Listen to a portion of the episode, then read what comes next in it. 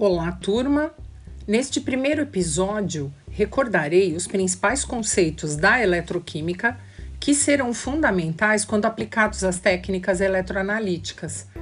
Este conteúdo tem como referência o livro Análise Química Quantitativa de Daniel Harris, a sexta edição, publicado pela LTC em 2005. Então vamos lá. Uma grande área da química analítica usa medidas elétricas com finalidades qualitativas e quantitativas, como, por exemplo, para medir o efeito estimulante da nicotina em células da glândula supra, suprarrenal. Literalmente, o que acontece?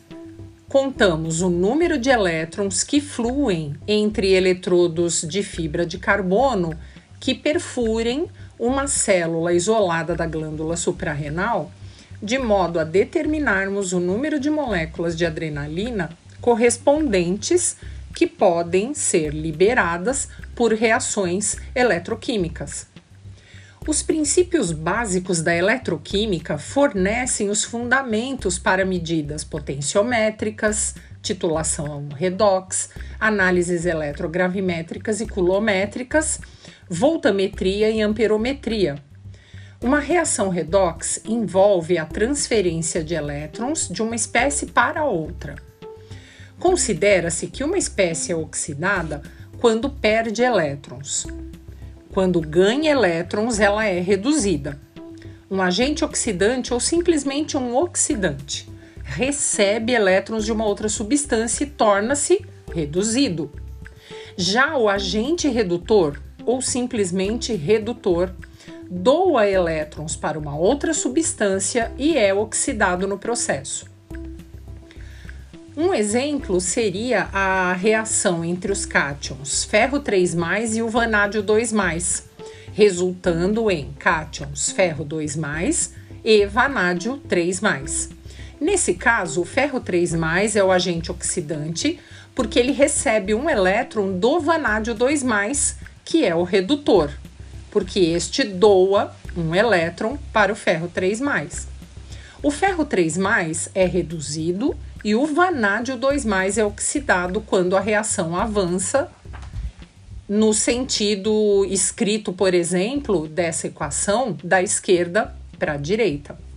No próximo episódio, eu farei uma, bre uma breve revisão sobre a escrita das equações de óxido-redução, o número de oxidação e balanceamento de equações.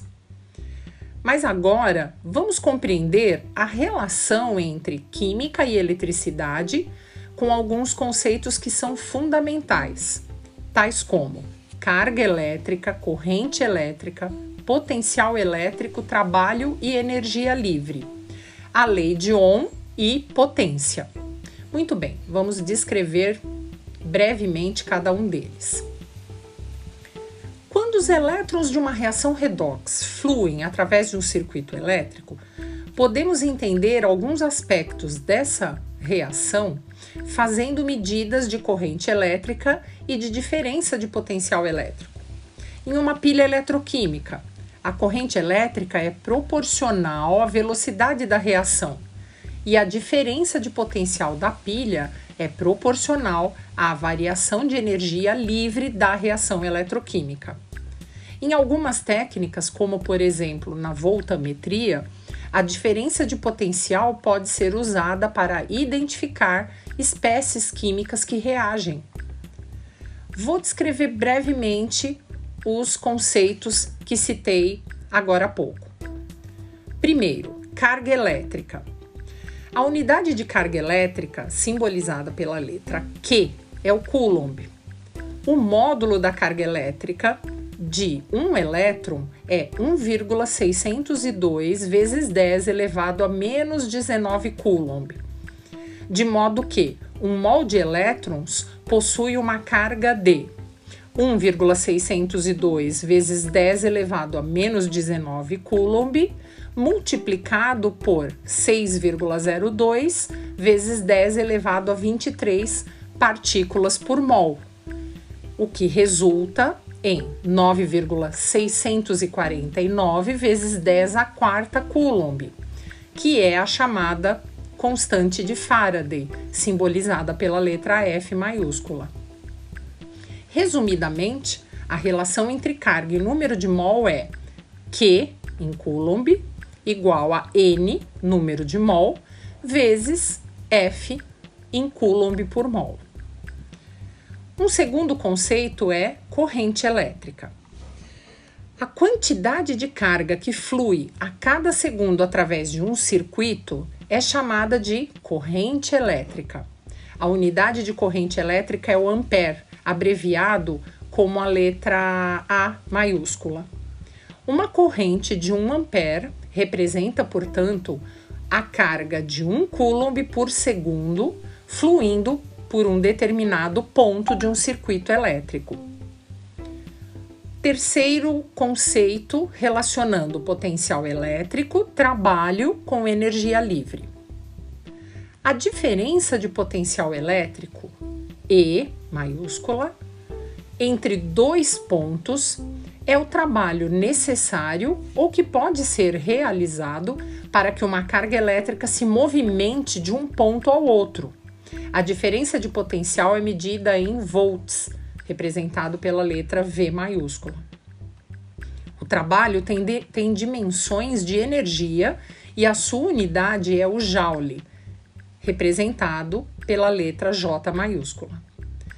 É necessário gastar energia, entre aspas, quando queremos aproximar cargas elétricas de mesmo sinal, por outro lado, temos liberação de energia quando as cargas elétricas de sinais opostos se aproximam. Quando uma carga, representada pela letra Q, se move devido a uma diferença de potencial, representado pela letra E, o trabalho pode ser expresso pela relação entre trabalho e potencial elétrico, assim: trabalho em joule igual a e potencial em volts multiplicado por Q, a carga em coulombs. O que equivale então a dizer que 1 volt corresponde a 1 joule por coulomb. Ou seja, um joule de energia é liberado ou absorvido quando um coulomb de carga se move entre pontos cujos potenciais elétricos diferem entre si em 1 volt.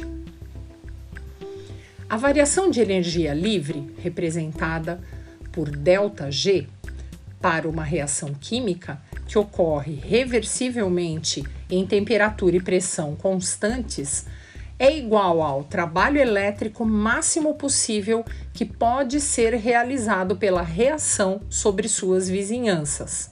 Assim, trabalho realizado sobre as vizinhanças igual a menos ΔG. O sinal negativo indica que a energia livre de um sistema diminui quando o trabalho é realizado sobre suas vizinhanças. Combinando as equações que definem a relação entre carga e número de mol, a relação entre trabalho e potencial elétrico e trabalho nas vizinhanças e energia livre, obtemos uma das equações de maior importância para a química, que é ΔG igual a menos trabalho, que é igual a menos E multiplicado por Q. Lembrando que Q, que é a carga, é igual a N multiplicado por F, ou seja, número de mol multiplicado pela constante de Faraday, temos então a relação entre a diferença de energia livre e a diferença de potencial elétrico, ou seja, a equação ΔG igual a menos N multiplicado por F multiplicado por E. Essa equação relaciona a variação de energia livre de uma reação química com a diferença de potencial elétrico, isto é, com a voltagem que pode ser produzida pela reação. Um quarto conceito básico corresponde à compreensão da lei de Ohm.